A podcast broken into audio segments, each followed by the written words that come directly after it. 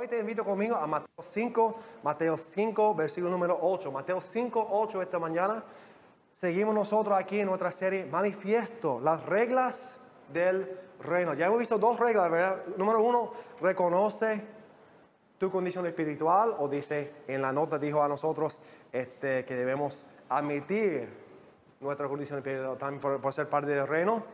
Y la semana pasada miramos nosotros que reconoce tu poder en el reino, no es de nosotros pero de, Dios. Y hoy, una tercera regla para nosotros, reconoce tu misión en el reino, tu misión. ¿Por qué? Si estamos haciendo la cosa aquí en, capítulo 5, porque estamos en Cristo y habla de cosas imposibles para hacer fuera del poder de Dios en nosotros. Eso hemos visto claramente en las últimas dos semanas. Pero hoy estamos llegando al fin de los bienaventurados y estamos nosotros hablando Cristo ya está hablando a, la multitud, pero vamos a mirar que Cristo cambia su atención de la multitud, ofreciendo a todos que quieren ser parte de su reino, así es lo que tiene que hacer. Y ahora está mirando, enfocando en sus discípulos.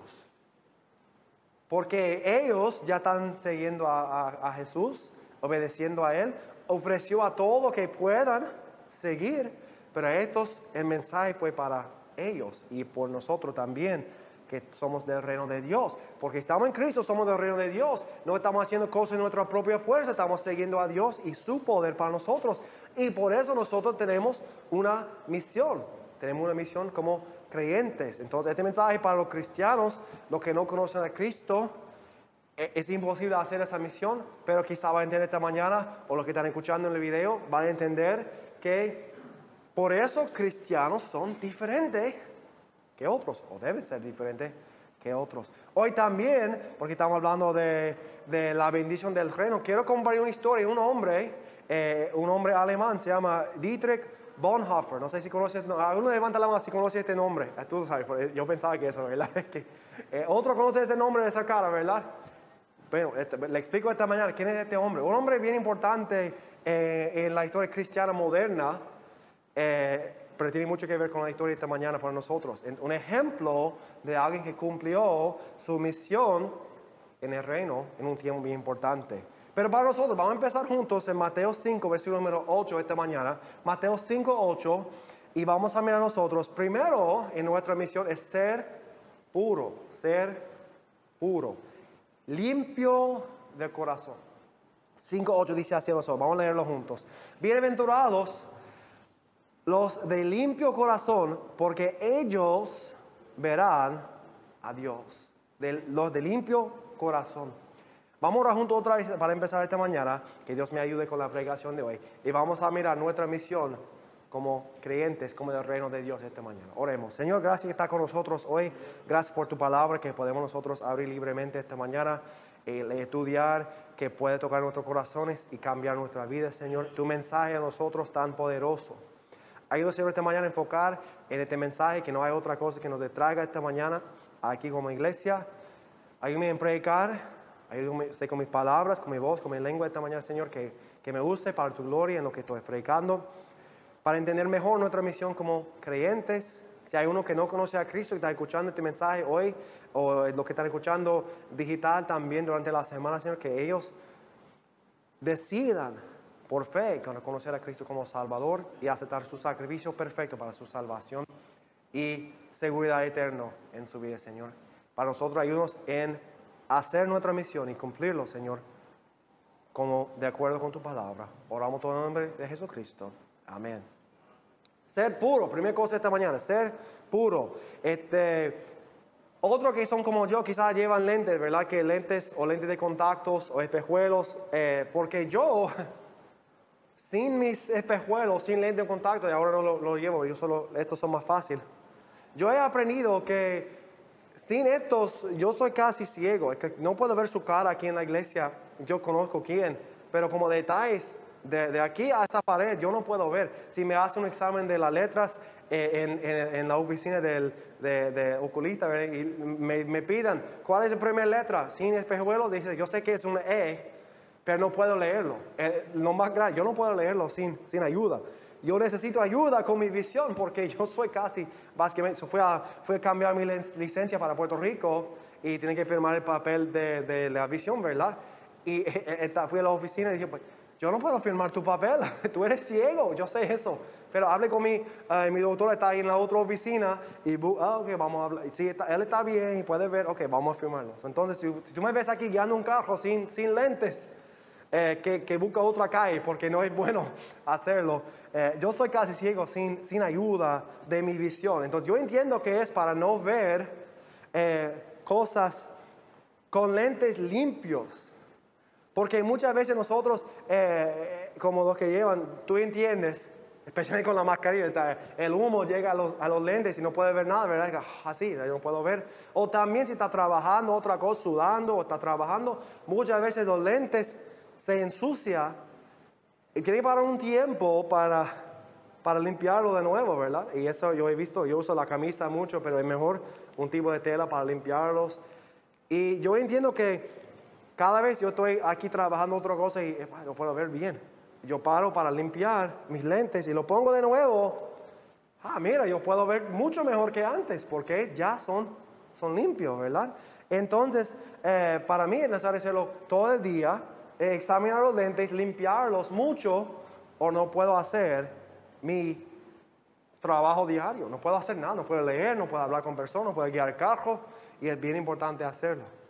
Pues entonces, hablando de limpio de corazón, el corazón del hombre también tiene que ser limpio y a veces tenemos que examinar nuestro corazón porque necesita una limpieza. El corazón es ser donde viene nosotros, nuestra emoción, nuestro sentido, eh, todos nosotros Muchas personas enseñan, pues sigue tu corazón y lo que tú pienses bueno.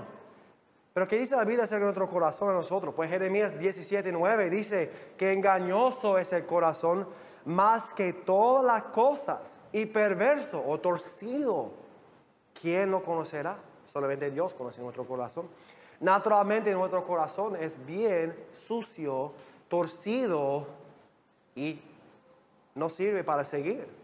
Porque el hombre natural quiere hacer cosas pecaminosas, quiere hacer la cosa en su propio deseo, quiere hacer cosas perversas, quiere hacer cosas.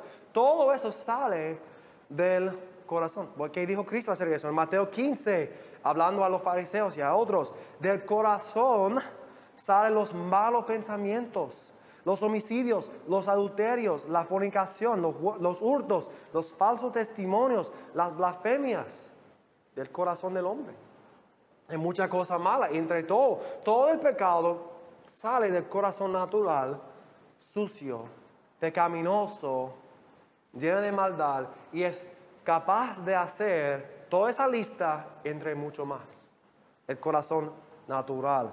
Y Cristo dice a nosotros, los que son de reino, son de limpio corazón. porque Su corazón ha sido limpiado. Son limpio corazón, no porque quieren ser limpios, pero porque han confesado su pecado, han recibido una limpieza, un corazón nuevo, dice en Jeremías 31, un corazón nuevo, antes corazón duro de piedra, ahora corazón nuevo de carne en Cristo. Un corazón nuevo, una vida nueva, y la única manera para limpiar, como dice en 1 de Juan 1.9, es para confesar nuestro pecado y Dios puede perdonarnos y limpiarnos de toda maldad. La única manera es confesar el pecado y buscar perdón de Dios. Ese empieza con la salvación. Cada persona tiene, tiene, que admitir su condición espiritual, confesar su pecado a Dios. Yo soy pecador, yo soy sucio, yo soy perverso, yo, yo soy digno de, toda la maldad, toda eh, la, la justicia de Dios, el infierno por mi pecado y no puedo limpiarme. No hay, no hay manera para limpiar mi corazón. Necesito a Cristo porque su sangre limpia mi corazón, su sacrificio perfecto limpió mi corazón si yo acepto por fe lo que Él hizo. Pero como cristianos nosotros también tenemos que hacer tiempos cuando eh, mantenemos un tiempo de, limpieza, ¿verdad? Ya somos salvos, pero como estamos en el mundo, eh, todos los días, si estamos trabajando, tenemos que bañarnos de nuevo, ¿verdad? Si los lentes se ensucian de nuevo, tenemos que limpiarlos de nuevo. Y no es para la salvación, pero es para mantener la visión limpia y correcta en nuestra vida. Mateo 5.8 dijo, bienaventurados los limpios de corazón, porque ellos verán a Dios.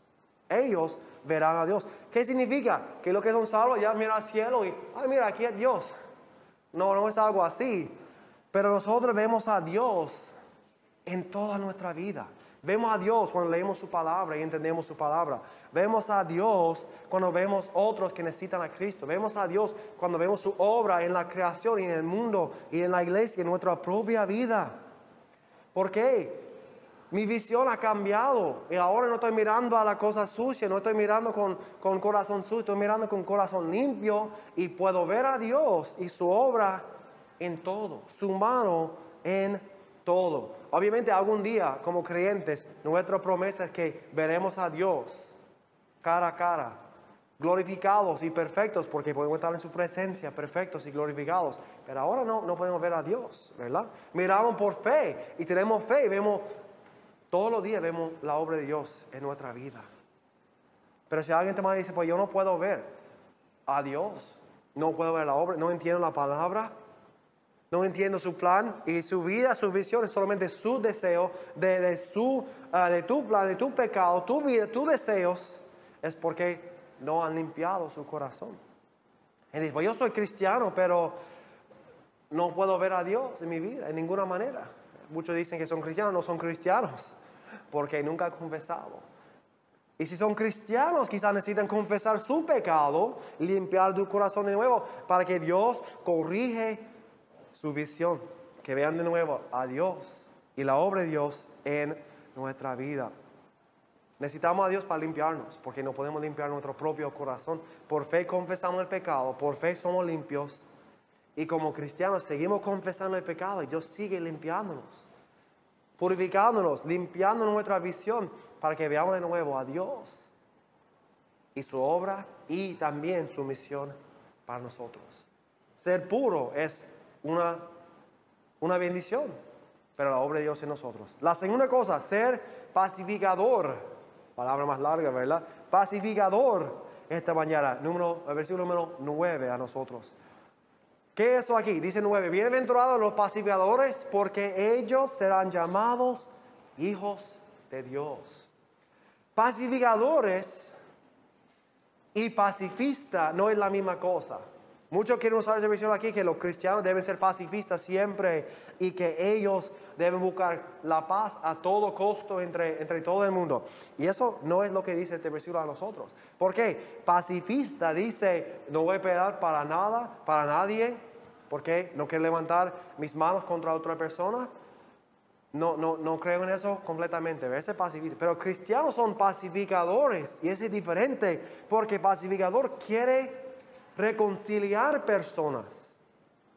No a todo costo, porque a veces es imposible, pero reconciliación, y especialmente reconciliación espiritual entre Dios y el hombre. Le explico un poco más en esa área aquí. Cristo dijo a nosotros claramente en Mateo 10 que habrá división sobre nuestro mensaje, sobre el Evangelio. Y dijo en Mateo 3, 10, 34, no pensé que he venido para traer paz a la tierra, no he venido para traer paz, sino espada.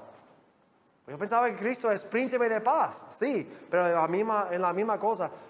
Paz espiritual es una cosa, pero paz con los que no conocen a Cristo va a ser casi imposible. Porque nuestro mensaje del Evangelio divide, porque nosotros creemos, porque si tú eres creyente, la palabra dice así, que Cristo es el único camino a Dios, al cielo. El único. Y este mensaje no está de acuerdo con los mensajes de otras religiones, de otras personas que no creen en Dios, a, los que quieren aceptar a todos como iguales. Entonces, divide. ese no es paz. No, vamos a mirar esta mañana que nuestro mensaje no siempre trae paz. Divide a los que no quieren creer y a los que quieren creer. Pero no cambia de que nosotros somos llamados a ser pacificadores. Vamos a Efesios 2 juntos esta mañana. Efesios 2, 14. Eh, Te animo a leer todo Efesios 2, 14. Le explico lo que está pasando en este pasaje, que vamos, solamente vamos a leer dos versículos esta mañana. Efesios 2, 14. Pablo está escribiendo a una iglesia mezclada de judíos y los gentiles, los dos juntos que creen como siempre, que uno es mejor que el otro. Los judíos creen que somos los los de Dios y tenemos la ley somos mejor que estos gentiles, estos rebeldes que no tienen cosas de Dios. Y los gentiles pensaban, nosotros somos mejor porque somos libres y ustedes quieren ser bajo sus, sus reglas y quieren traerlo a nosotros y entonces división entre la iglesia. Y Pablo está enseñando aquí en Efesios 2, en uno habla mucho de nuestra salvación, en dos habla de la paz entre los creyentes, entre los creyentes. 14 dice a nosotros, porque Él, Jesús, es nuestra paz, que de ambos pueblos, los judíos y los gentiles, hizo uno, derribando la pared intermedia de separación. Es habla aquí del templo, porque tuvo un lugar afuera para los gentiles y por dentro solamente para los judíos. Y en este lugar, un lugar afuera para las, las mujeres judías y, más por dentro para los hombres, solamente hombres judíos. Y luego más adentro, lugar solamente para los sacerdotes y más, lo lugar más especial, el lugar santísimo, solamente el sumo sacerdote entrar. Mucha división entre el templo. Y Pablo diciendo a nosotros, en Cristo no hay división. No hay hombre, mujer, esclavo, libre, rico, pobre, judío, ah, gentil. No hay diferencia. Todos ha hecho uno unido en Cristo porque no hay separación. Y dicen 18, ¿por qué? Por medio de los unos y los otros tenemos entrada por un mismo espíritu al Padre. No hay división para nosotros en Cristo, porque Él trajo a los creyentes una paz, un yon en Él, por medio de su sacrificio.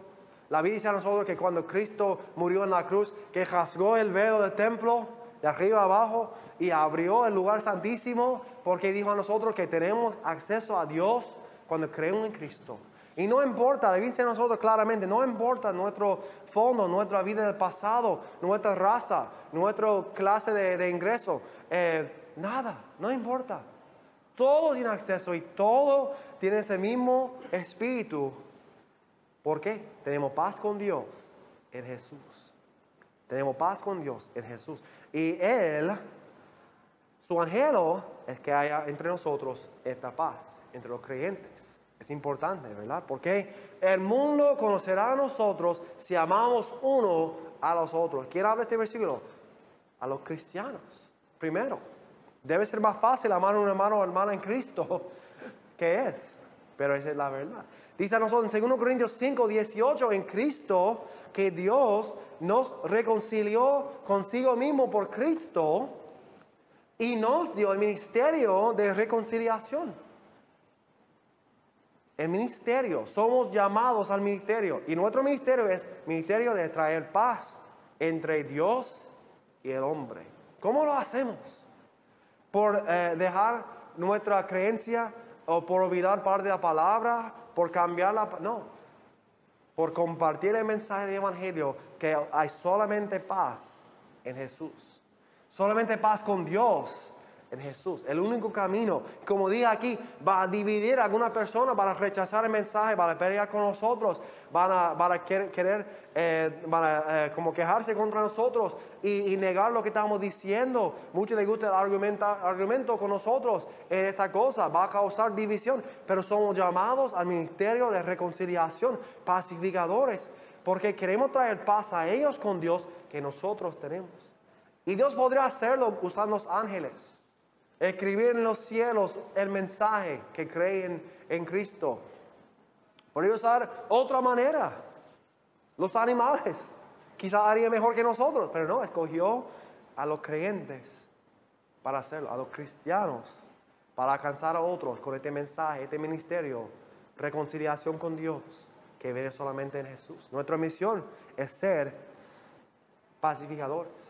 ¿Qué hacemos nosotros cuando no es posible hacerlo? Cuando alguien quiere pelear con nosotros, cuando alguien quiere eh, estar en contra de nosotros o, hacer cosas, vamos a mirar más eso en, el próximo punto aquí, pero dice en Romanos 12, 18, si es posible en cuanto depende de vosotros o de nosotros, estar en paz con todos los hombres.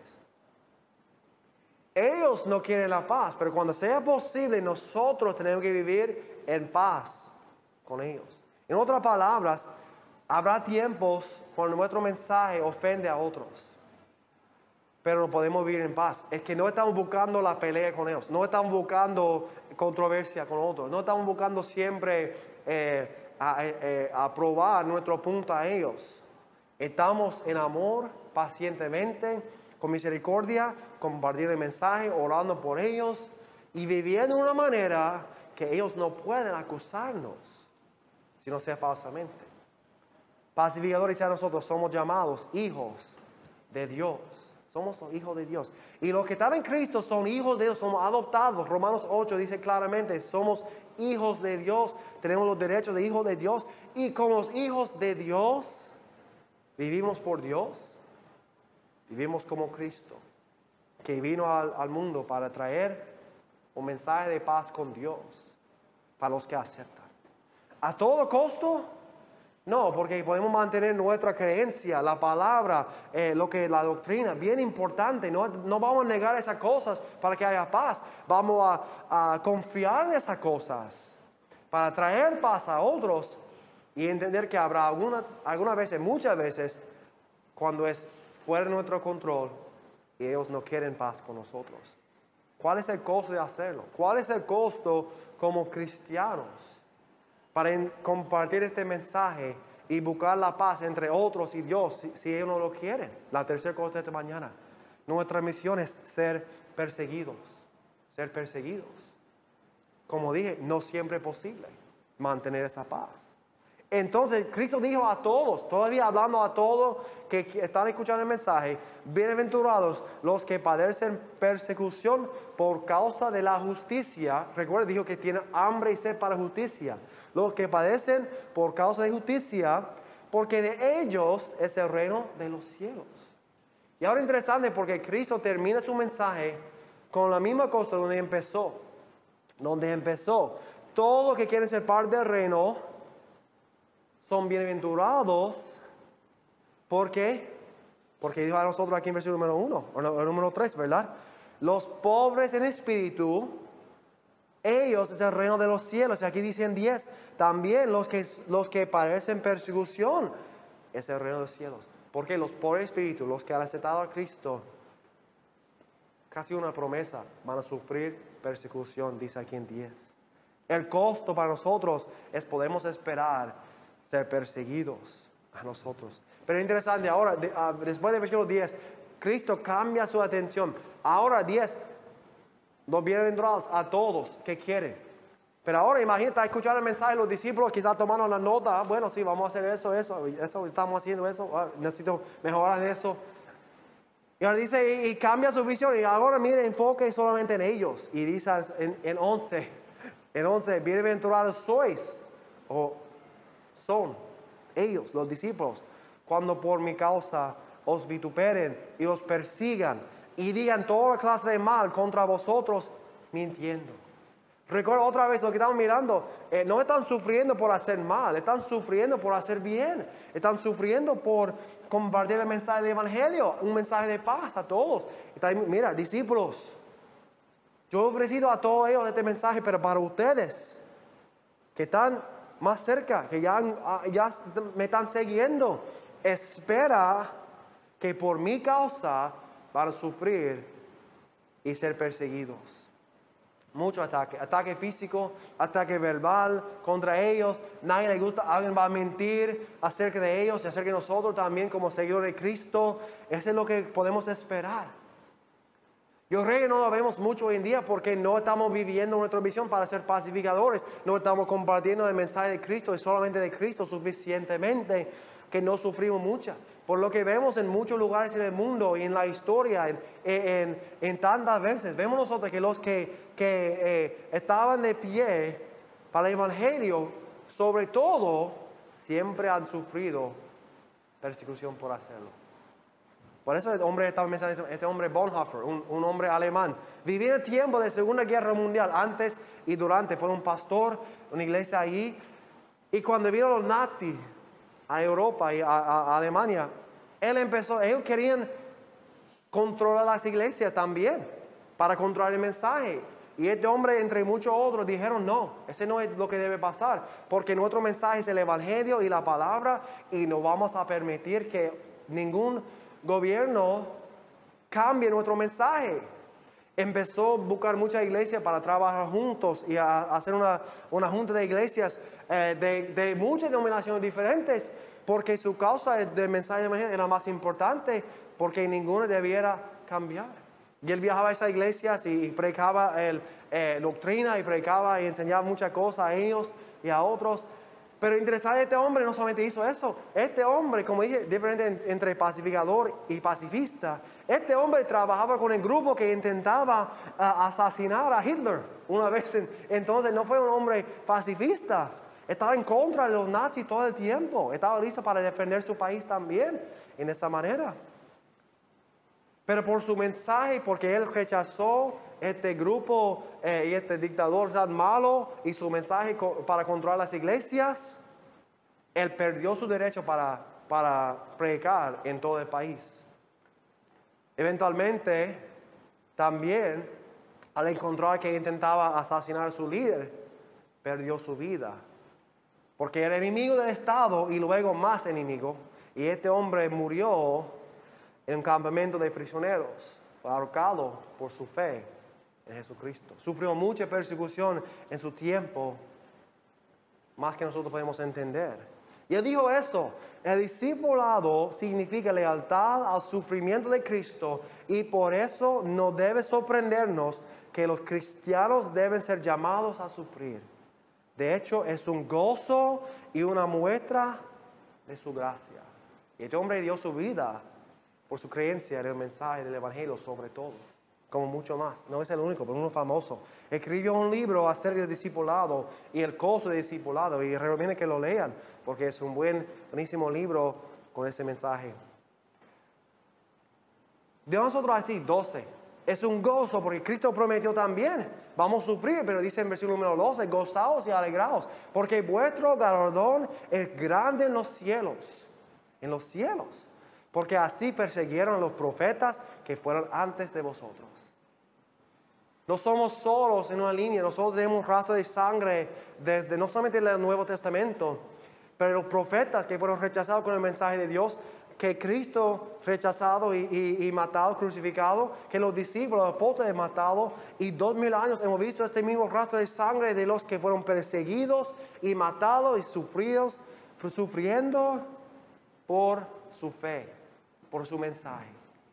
Y Cristo promete a nosotros, no es ah, si este va a pasar, este, debemos esperar, debemos preparar lo más posible, porque vendrá a nosotros cuando nosotros estamos de pie con el mensaje de salvación en Cristo y solamente en Cristo. Damos gracias que aquí nosotros somos libres y no pasa mucho este sufrimiento, ¿verdad? No, no, no sufrimos muchas cosas aquí todavía. Pero es triste también porque los lugares tan bajo la persecución, son la iglesia perseguida es la iglesia fuerte, la iglesia que no se para, la iglesia que sigue floreciendo. Cuando nosotros aquí, mientras nosotros que tenemos libertad, miramos las iglesias disminuyendo, muriendo, cerrando las puertas cada año. Quizá debemos nosotros esperar y orar que Dios nos use para traer la persecución contra nosotros no peleando con otros que, que traiga la pelea, pero que nosotros estamos tan firmes en nuestro mensaje y que nosotros estamos haciendo nuestra misión tan bueno en nuestra vida todos los días, compartiendo el mensaje y no hay compromiso entre la iglesia y nosotros que están sirviendo al Señor, que hay nosotros también una necesidad para persecución. Recompensa es grande, pero también el sufrimiento puede ser grande. Y debemos, eh, me gusta decir que, eh, me gusta decir que cuando venga esa persecución contra mi vida, cuando tengo que decidir entre mi vida y Cristo, que voy a escoger a Cristo, pero realmente no puedo decirlo porque no he ido a este punto de mi vida con muchas cosas. Yo quiero creer eso y que, quizás tú también quieres creer eso, pero no hemos sido probados tanto en nuestra vida. Quizás algún día seremos probados. Ese no es un mensaje positivo, ¿verdad? Dice aquí nosotros que nuestro galardón es grande en los cielos cuando somos perseguidos. Entonces, ¿qué hacemos? Si queremos ver eso en nuestra vida, dice también nuestra última cosa, servir tu propósito. Servir tu propósito. 13 al 17, voy a leerlo ahora y explicar lo que dice. Son versículos bien famosos la palabra de Dios a nosotros. Servir tu, ¿cómo podemos básicamente prometer que habrá persecución en algunas maneras? Sea mentiras, sea perder el trabajo, sea perder la libertad, no sabemos ahora cuál es. Tenemos que vivir nuestro propósito que es ser la sal y la luz del mundo. 13 dice así, vosotros sois la sal de la tierra. Pero si la sal se desvaneciere, ¿con qué será salada? No sirve más para nada, sino para ser echada fuera y hollada por los hombres. Dice que la sal es buena para muchas cosas, ¿verdad? La sal en la comida, la sal para preservar la carne y hacer muchas cosas. Y puedes, puedes eh, eh, este, salar muchas cosas, pero ¿cómo puedes salar la sal? No puede, ¿verdad? Por eso dice, no, no, no es posible.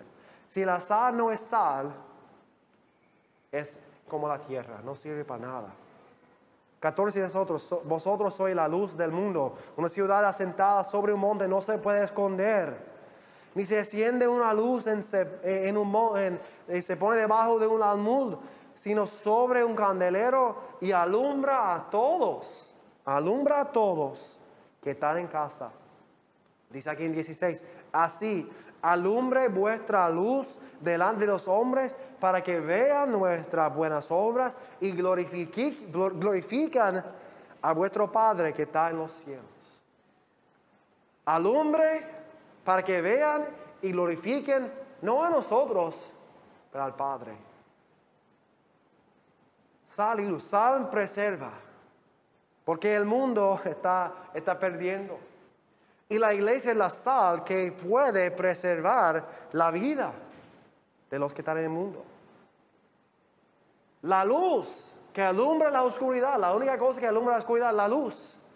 Pero dice que nadie, nadie alumbra una luz y lo esconde bajo una canasta, bajo aquí un, una esa cosa que todo, todo el mundo tenía en su casa, todos entendían estas dos cosas y han sido muchos mensajes predicados sobre la necesidad para la sal y la luz. Pero básicamente Cristo está diciendo dos cosas. Son cosas básicas. Y tienen su propósito. Pero tú no usan para este propósito. No tiene otro propósito. La sal es la sal. La luz es la luz. Y van a hacer lo que hacen. O no tiene sentido usarlos. Y nosotros somos llamados, cristianos somos llamados, la sal del mundo la luz del mundo. Y el problema es que hoy en día vemos nosotros muchos creyentes o que, llaman, eh, que se llaman cristianos, se llaman creyentes, seguidores de Cristo en su vida, no son la sal del mundo. Su sal ha perdido su propósito. ¿Por qué?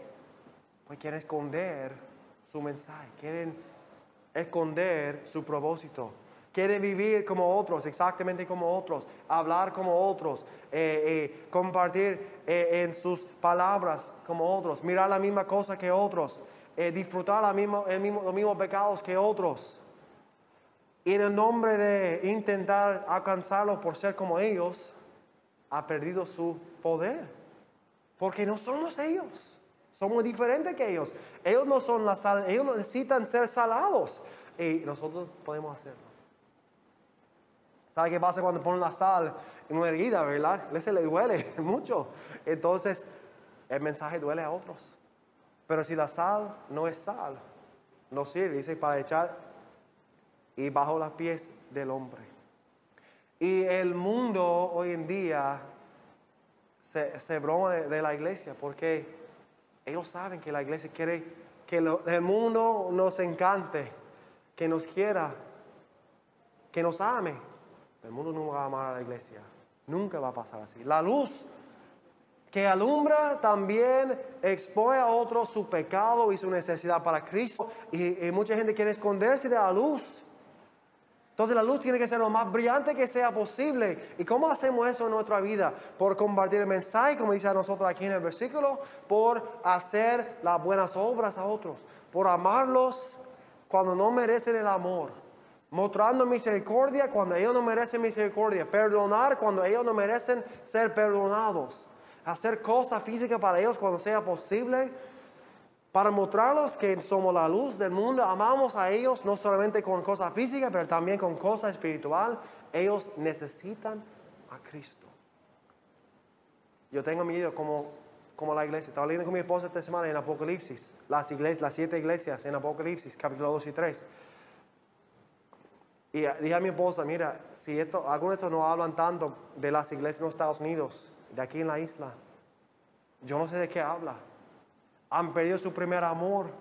Dicen somos ricos pero somos pobres, no necesitamos a la cosa de Dios, eh, no hay diferencia. Y el aviso es que Dios va a juzgarlos y quitarlos de su lugar porque no están sufriendo persecución, porque estamos confiando en el gobierno, estamos confiando en el dinero, estamos confiando en el mundo y hemos olvidado nuestra necesidad para Dios.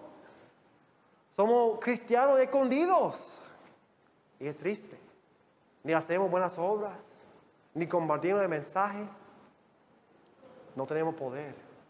Tenemos luz, tenemos sal, pero no está haciendo su propósito. El mismo hombre, Bonhoeffer, también dijo a nosotros, una comunidad de Jesús que busca esconderse ha cesado a seguirlo.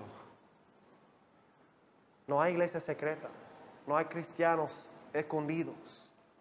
Alumbra tu luz para que vea y glorifiquen a tu Padre celestial.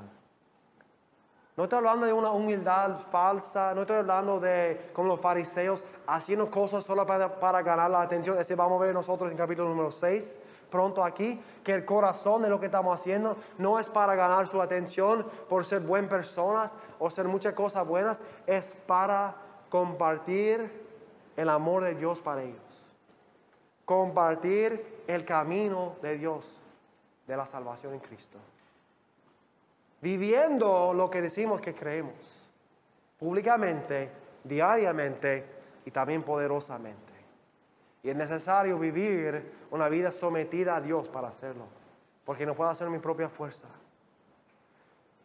Cuando venga la persecución contra nosotros, no puedo pasar esos tiempos en mi propia fuerza. No puedo hacerlo si no estoy sometido a Dios.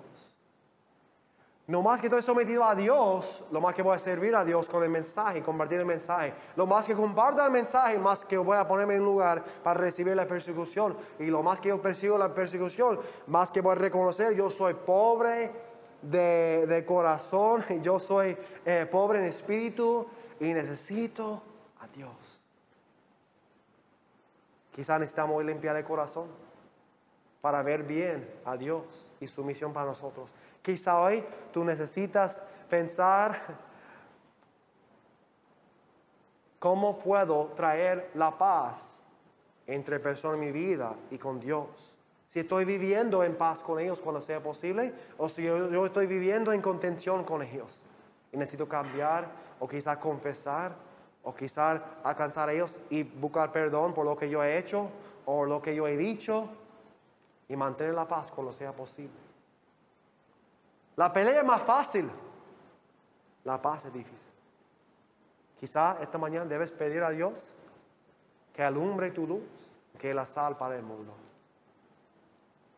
Que no pierda tu propósito. Porque tenemos una misión del reino de los cielos. Y nuestra misión es hacer la obra de Dios para que vean en nosotros algo diferente.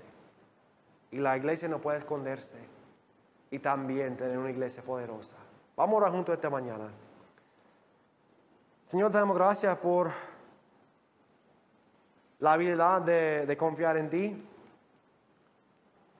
especialmente en tiempo de, de persecución, Señor.